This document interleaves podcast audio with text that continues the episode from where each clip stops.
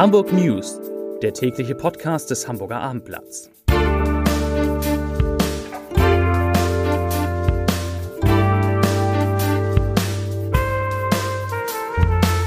Herzlich willkommen. Mein Name ist Lars Heider und heute geht es um das Kraftwerk Moorburg, das schon und überraschend im kommenden Jahr stillgelegt werden kann. Weitere Themen, es gab dramatische Stunden für einen Hamburger Segler auf hoher See, Tierschützer haben Schüler in Volksdorf attackiert und natürlich gibt es neue Corona-Zahlen. Das ist ja selbstverständlich. Zunächst aber die Top 3, die drei meistgelesenen Texte auf abendblatt.de. Auf Platz 3, Vattenfall kann Kraftwerk Moorburg schon 2021 stilllegen. Schon erwähnt. Auf Platz 2, Hotelansturm zu Weihnachten. Doch eine Frage bleibt offen. Und auf Platz 1, Corona. Senatorin über Zahlen und Impfungen in Hamburg. Das waren die Top 3 auf abendblatt.de. Während bundesweit die Zahl der Corona-Neuinfektionen an diesem Dienstag auf dem gleichen Niveau verharrt wie vor einer Woche, ist sie in Hamburg erfreulicherweise deutlich gesunken und zwar diesmal um 26 Prozent. Am vergangenen Dienstag wurden 392 neue Fälle gemeldet, heute waren es nur in Anführungsstrichen 289 und damit reduziert sich auch die berühmte 7-Tage-Inzidenz weiter und zwar nach den Zahlen der Hamburger Gesundheitsbehörde auf 95,7 Neuinfektionen je 100.000 Einwohner. Das heißt, seit Ende Oktober ist die Zahl zum ersten Mal wieder unter den Wert von 100 gesunken. Das Robert Koch Institut, das gibt die 7-Tage-Inzidenz für Hamburg übrigens sogar nur noch mit 74 an. Die berechnen das etwas anders. Zum Vergleich, die 7-Tage-Inzidenz für Deutschland, die bleibt konstant bei 137. Die Auswirkungen der Pandemie auf den Hamburger Arbeitsmarkt, die lassen zum Glück auch etwas nach. Im Juli gab es ja in unserer Stadt noch 91.000 Arbeitslose. Im November waren es jetzt 82.969 und damit noch einmal 1162 weniger als im Oktober. Damit, immerhin, sanken die Arbeitslosenzahlen den vierten Monat in Folge. Die Arbeitslosenquote liegt jetzt bei 7,7 Prozent. Und für den Dezember rechnet der Chef der Arbeitsagentur, Sönke Fock, mit einer ähnlichen Entwicklung wie im November. Erst im Januar könnten die Arbeitslosenzahlen wieder steigen. Das hänge allerdings von der weiteren Entwicklung des Lockdowns ab und davon, ob die Hamburger Betriebe wie bisher ihre Fach- und Führungskräfte mit Kurzarbeit in Beschäftigung halten. Hoffen wir das Beste. Das war's heute auch schon zu Corona, aber es gibt noch viele andere wichtige Themen, nämlich das Kohlekraftwerk Moorburg soll nun schon im kommenden Jahr stillgelegt werden. Möglich macht dies eine Entscheidung der Bundesnetzagentur, die dem Betreiber Vattenfall im ersten Auktionsverfahren den Zuschlag zur Reduzierung der Steinkohleverstromung in beiden Blöcken des Heizkraftwerks in Hamburg gegeben hat. Wer das verstanden hat, aber wir merken uns, das Kohlekraftwerk Moorburg kann schon nächstes Jahr abgeschaltet werden und das ist für Hamburgs Umweltsenator Jens Kerstern vor allem ein Erfolg grüner Energiepolitik. Wen wundert's? Er sagt, ich zitiere, das Kraftwerk Moorburg war von Anfang an überdimensioniert, unwirtschaftlich und aus der Zeit gefallen. Es ist für den Klimaschutz eine gute Nachricht, wenn es jetzt deutlich früher vom Netz geht als ursprünglich geplant. Und weiter, es ist und bleibt eine richtige Entscheidung des Senats, dass das Kraftwerk Moorburg bei der Fernwärmeversorgung der Stadt keine Rolle spielt. Zitat Ende. Mit der Stilllegung werde der Kohleausstieg in Hamburg nicht nur in der Wärme deutlich früher verzogen, voll, vollzogen, verzogen nicht, vollzogen als im Rest der Republik. Ja, das ist schon eine ziemliche Sensation, das mit dem Kraftwerk Moorburg. Eine skurrile Geschichte habe ich für Sie. Nämlich nach massivem Druck von Tierschützern und einem Shitstorm in den sozialen Medien wird ein Schülerprojekt am Walddörfer Gymnasium abgebrochen. Die Schüler hatten ein Kalb anderthalb Jahre lang im landwirtschaftlichen Betrieb des Volksdorfer Museumsdorfes versorgt und begleitet. Und Teil des Projektes war von Anfang an, dass das Kalb am Ende, nämlich Anfang diesen kommenden Jahres, geschlachtet werden sollte. Und gegen diese Schlachtung sind nun Tierschützer vorgegangen und zwar oh, ganz schön massiv. Die Tierschützer planten Guerillakampagnen mit, ich zitiere, überraschenden, unkonventionellen und eindrucksvollen Protestformen, die Volksdorf in den nächsten Wochen und Monaten ganz sicher nicht zur Ruhe kommen lassen werden. Zitat Ende.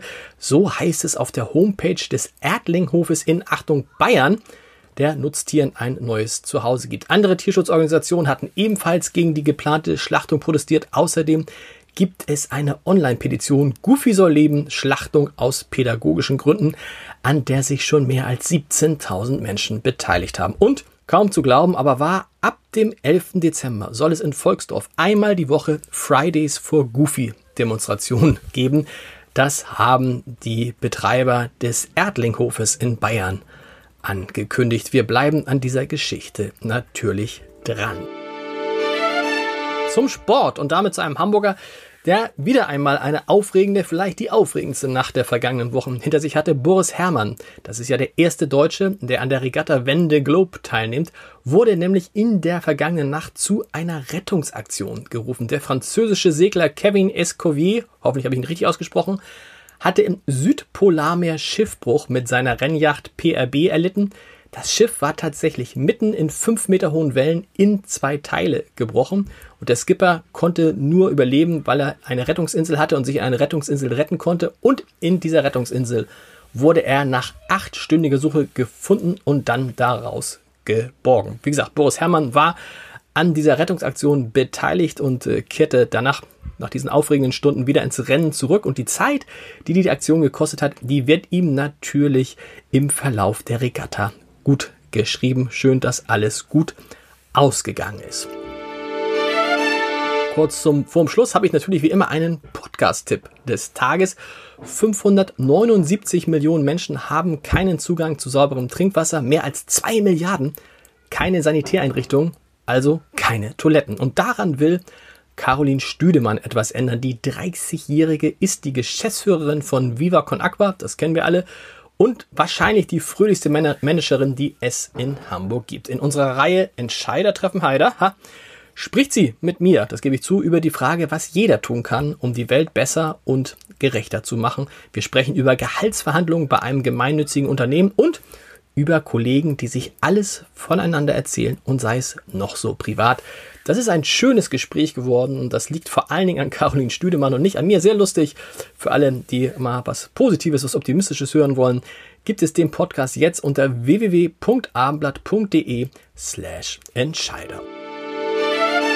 Und jetzt gibt es natürlich noch den Leserbrief des Tages und der kommt von Ruth Wirth und er bezieht sich auf etwas, was wir auch in diesem Podcast besprochen haben, nämlich die Frage, warum eigentlich die Corona-Zahlen im Norden der Republik so viel besser sind als im Süden der Republik. Und da gab es ja Experten, die gesagt haben, das hat vor allen Dingen etwas mit der protestantischen Tradition und mit der Mentalität der Norddeutschen zu tun, die nicht so ganz so, so bussi-bussi-mäßig drauf sind wie zum Beispiel die Bayern. Und Ruth Wirth hat dazu eine ganz eigene Meinung. Sie schreibt, ich zitiere, die Mentalität ist schuld, mit Verlaub, so ein Schmarrn. Ich habe keinen Dackel und keinen Tiroler Hut und mag kein Bier, bin aber durchaus gesellig.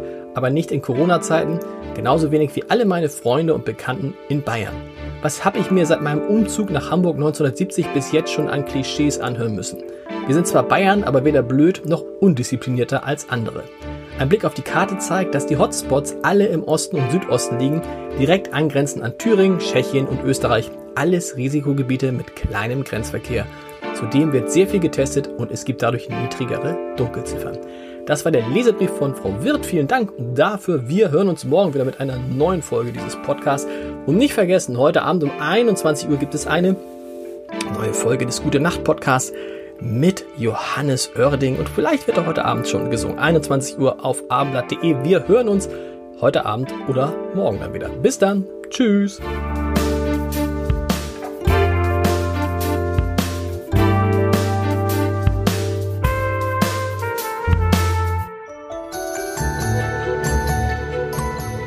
Der Abendblatt Adventskalender.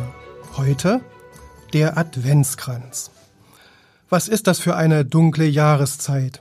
Die Sonne geht in Hamburg kurz nach 16 Uhr unter und am 21. Dezember, der längsten Nacht im Jahr, um 16.02 Uhr. Wir brauchen also mehr Licht.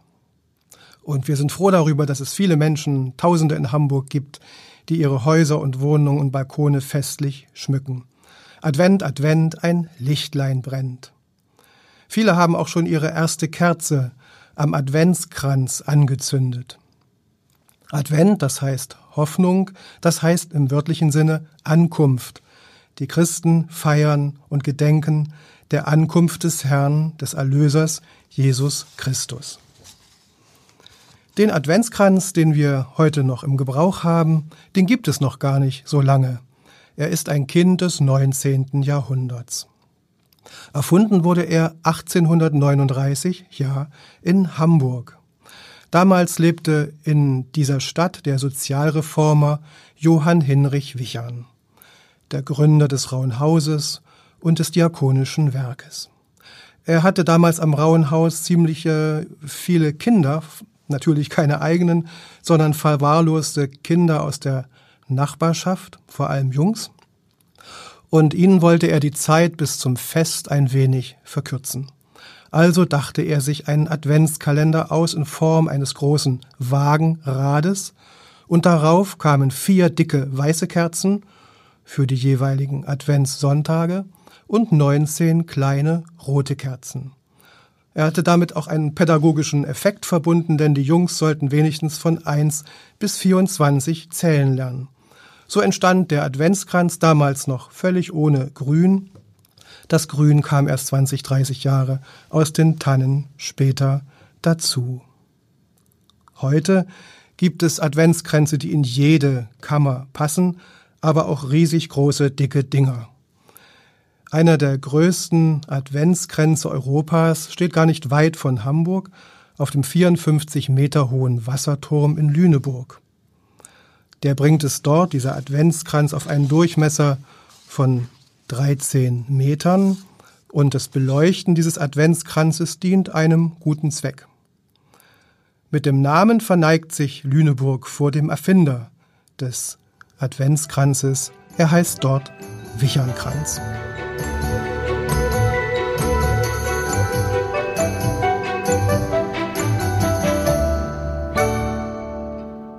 Weitere Podcasts vom Hamburger Abendblatt finden Sie auf abendblatt.de slash podcast.